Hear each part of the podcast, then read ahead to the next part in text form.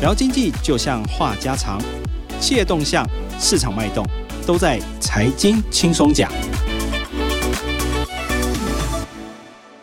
各位听众，大家好，欢迎收听由静好听与静周刊共同制作播出的节目《财经轻松讲》，我是副总编辑曹以斌。今天要欢迎我们的一姐哈，小霞。啊，小霞跟大家打个招呼。大家好，我是刘小霞。啊，小霞一直都是我们镜周刊财经组的重要大咖。不要这样说，你别这样说，我会害羞。好，没关系。对，呃，重点是你都是有独家的哈。我们这一次有独家要写富邦金哈，他这个接班哈。上一次你写蔡明兴的独子嘛，蔡成儒。这次我们写的是蔡明忠的大儿子，叫蔡成。蔡成道啊，对，那为什么要写他呢？哎、欸，因为其实这个长公子他第一次正式在集团内有一个接董事长的位置了，对，所以为什么特别要介绍他的原因是在这里。那其实因为富邦蔡家大家也知道，就是他这两年非常厉害，虽然之前防疫险赔了很多钱，但人家还是获利王，人家还是非常厉害的哦。嗯、然后金控也一直不断的在成长嘛。那他其实不止金控这一块，他们电信这一块，然后那个富邦美。嗯、对对对，Momo 那一块，其实，在市场上都是保持领先地位的、喔。嗯，那所以其实他们家族的一些布局跟规划接班这件事情，一直是市场上大家洞见观瞻的事情。嗯，那大家会比较先认识的人叫 Chris，Chris 就是叫蔡成儒哦、喔。那蔡成儒就是刚刚以斌有介绍到说他是蔡明星的独子哦、喔。那其实蔡明星的这个儿子 Chris，他其实等于是他们第三代里面最大的那一个，嗯、他今年三十六岁，他年纪比较长哦、喔。嗯。所以他是整个家族里面最早回来进集团里面接班的，然后也是最早在大家面前曝光的。对，那其实我记得第一次有财经记者 看到 Chris 的时候，大家就说：“哦，长得还蛮帅的，因为他真的是百分之百高富帅，长得又高，然后家里有钱当然不用说嘛。然后他那时候第一次曝光的时候，就是大家可能对他印象比较深刻的事情是他在操盘棒球队这件事情哦。对，他其实早在二零一四年底的时候就回来富邦集团了。那他进富邦集团之后，他一开始反而不是在他爸爸蔡明兴那边底下学业务哦。那为什么会这样子的原因，是因为富邦蔡家有一个很特别的传统，就是他们喜欢一子而教。所谓一子而教，就是他回来的时候，他第一个先做学习的事业。其实蔡成儒原本也不是一开始就进富邦集团，他有在其他的企业工作过。那他们就是先让他到其他的企业工作过去磨练，然后再进富邦嘛。他进富邦之后，他一开始先学习的是反而到娱乐去哦。我想大家应该会觉得很奇怪，为什么他会先去娱乐？其实这几年富邦在体育赛事，尤其是在体育产业哦，闯出了还蛮好的名号。我想大家应该都有印象，包括富邦的棒球队、富邦悍将队，那包括他们的那个篮球队、富邦勇士队哦，尤其富邦勇士这几年连续拿了两三年的总冠军哦，这个成绩都还蛮有目共睹了。那其实富邦这几年在体育赛事上面的一些表现跟成长哦，其实都是 Chris 在后头 push 的。那他们当初为什么会看好体育产业，甚至所谓是整个娱乐产业？其实是跟他们家族，当然除了跟他爸跟他阿伯，就是蔡明忠大董哦，他们本来就对体育赛事有一定的支持之外，他更重要的原因是因为他们看好了一个事情哦，就是现在年轻人跟长辈比起来，就是更乐于乐活 生活这件事情。那在那个乐活生活里面，有一块很重要的部分，就是在体育产业这一块。那所以他们从体育产业上面做一些结合，所以他们认为说，就是从体育产业是一个很好切入跟年轻人市场 combine 的一个机会了。嗯，我想说，当然蔡成儒我们之前写过哈，对。那这次写的蔡成道是等于是富邦的长孙嘛？呃，对。如果他是以传统来说的话，嗯、他是长。子的大儿子，他的确是长孙嘛，对，所以他也有另外一个意义嘛，就是说大董的大儿子要进入了集团，对的接第一个董事长的职位嘛，好像也是接他。接他堂哥的位置，因为他堂哥就是我们刚刚讲说，他二零一六年的时候开始在富邦娱乐开始生根嘛，嗯、然后大概做了五六年之后，就是他后来就接位当了富邦娱乐的董事长。那接完董事长的位置之后，大概再隔了大概一两年，大概是前年的时候，二一年的时候，他二一年的时候卸下了他娱乐董事长的位置，把娱乐董事长的位置还给他的阿伯，嗯，那就是还给蔡明忠，然后他后来那。那一块，就因为他那个时候已经在富邦集团兼了很多公司的董事哦，嗯，包括在台湾大，在富邦美，然后包括富邦金创投等等，他我记得他那时候兼了最少五六家以上的。子公司跟公司的董事，所以他其实业务还蛮繁忙的。那他在富邦金里面其实也有挂一个富邦金新创新事业处的处长的位置哦。嗯，我觉得除了他爸爸之外，就是家族也认为说，就是因为第三代他的年纪比较长嘛，他也已经可以做一些职位上的一些调整。所以那这个比他晚一点进来的长孙哦，就是我们要介绍的这个重点人物蔡成道哦，他叫道格拉斯，他现在今年才三十二岁嘛，然后。然后他就进，对对对对对，然后他就跟着堂哥的脚步，等于进入了富邦集团。我们其实之前有写过他一次，那个时候是他要准备去华顿念书的时候，嗯、是二零一九年的时候。那那个时候，嗯、大家其实等于第一次见到那个蔡明忠的长子哦，因为那个时候外界几乎没有人。最少就是在媒体上他没有曝光过啦。嗯，那他去华顿念完书回来之后，二零二一年底的时候，就是前年底的时候，他就回来富邦集团了。那他进集团之后，就是爸爸第一个给他的工作叫富邦产险的董事，先让他进产险哦。那他进产险当董事的时候，刚好就是碰到防疫险出，就去年防疫险的那个大问题的时候，然后他在那个产险也学了非常多东西哦。那今年因为已经三十二岁了嘛。在蔡家有另外一个传统，就是先成家后立业嘛。他今年五月就跟他爱情长跑多年的女朋友，就是大家可能有听过的前台北市副市长吴秀光的女儿吴婷慧就结婚了。那他们结完婚之后，就是六月的时候，富邦金的长辈们，就是蔡家第二代哦，蔡明忠跟蔡明兴就再度针对这个第三代的接班上面又做了一个新的安排跟布局哦。那他们是做了什么样的调整呢？就是他的堂哥蔡成儒哦，就让他进了富邦人寿当富邦人寿的副董事长。然后呢，他也是首度第一次进入了富邦金的董事会哦。大家要知道，就是其实蔡成儒非常年轻哦，Chris 现在才三十六岁。人寿事业其实是整个富邦金里面最赚钱的事业体哦。那大家也都知道，富邦金主要事业分拆的部分哦，就富邦人寿主掌的人就是二董，也就是我们刚刚特别提到的蔡明兴蔡董事长。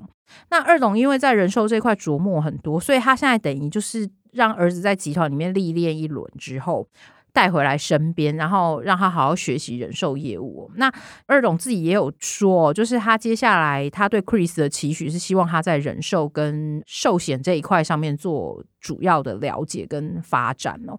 那当然进来接下来接他位置的堂弟哦，就是 Douglas 哦，他其实大概是九月的时候接了富邦娱乐的董事长，其实前面有哥哥的路径在嘛，嗯、那他其实接了富邦娱乐之后，除了要管球队之外，哦，要稍微介绍一下哦，蔡成道他其实自己本身也还蛮喜欢打篮球的，他跟哥哥 Chris 有一起组过篮球队。他还跟另外一个朋友，他们去参加那个 YPO 的三对三，还拿下不错的成绩哦。那 YPO 就是青年总裁协会啦。那其实他们表现还蛮不错的，所以其实他们蔡家第三代这两个堂兄弟的感情还蛮好的哦。那他接下来要做的第一件事情，就是因为道拉斯他接下来接了富邦娱乐之后。因为富邦在棒球跟篮球上面都已经有自己的球队了，那接下来下一块他要做的事情，就是其实是他爸爸就是大董哦，蔡明忠看好的一个市场叫做电竞市场哦。那电竞市场这一块，因为去年。台湾大就是由大董主管的台湾大哦，才拿下了很有名的英雄联盟在台湾的代理权哦。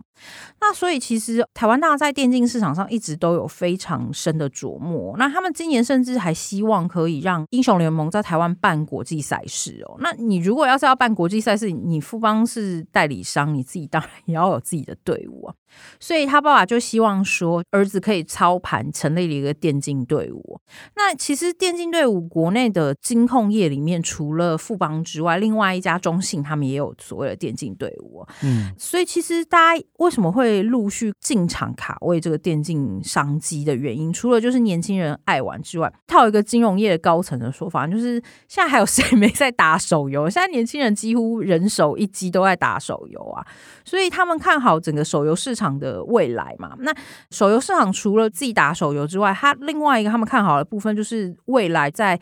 金融上面跟手游市场的一些结合哦，所以他们认为说，在生态圈上面未来有机会变成你可能以后打英雄联盟，然后就会去买他们的富邦相关的产品，或是用富邦的 mo 币，可能就可以在英雄联盟里面买到什么宝物之类的。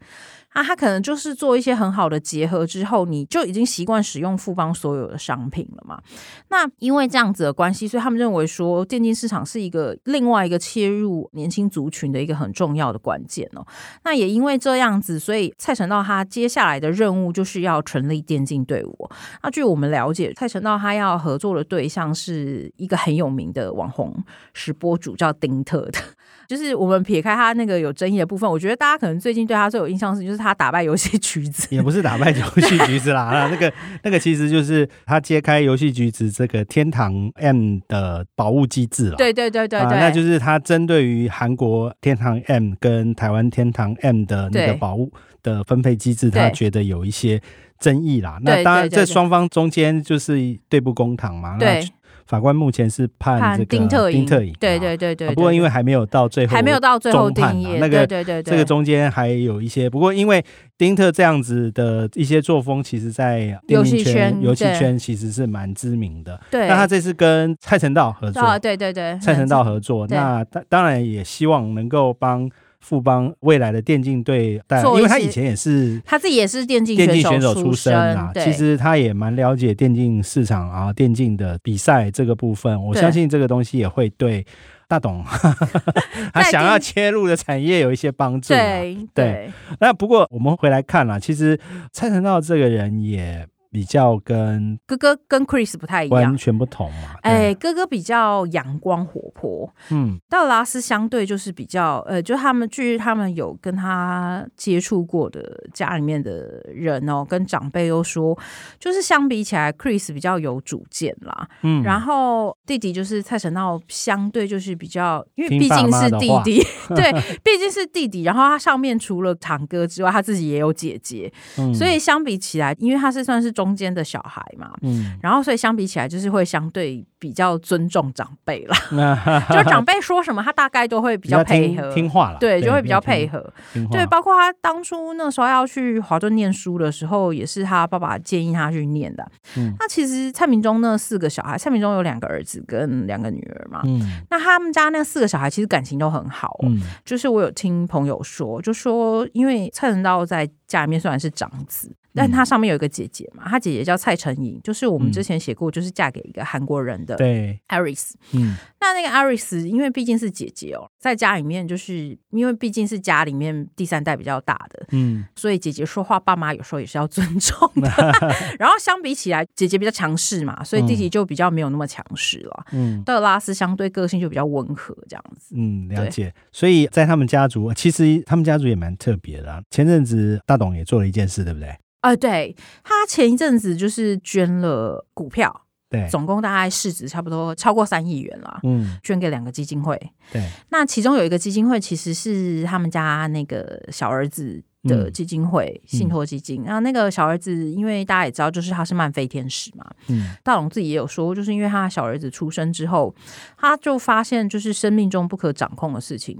其实是太多了，他说就算你是首富。嗯你很有钱，哪有怎么样？因为你生命不可控的事情太多，嗯、然后他就让他也对生命会变得更谦卑了。嗯、对对，不过大董自己对于自己的大儿子现在要接棒，这个有没有一些说法？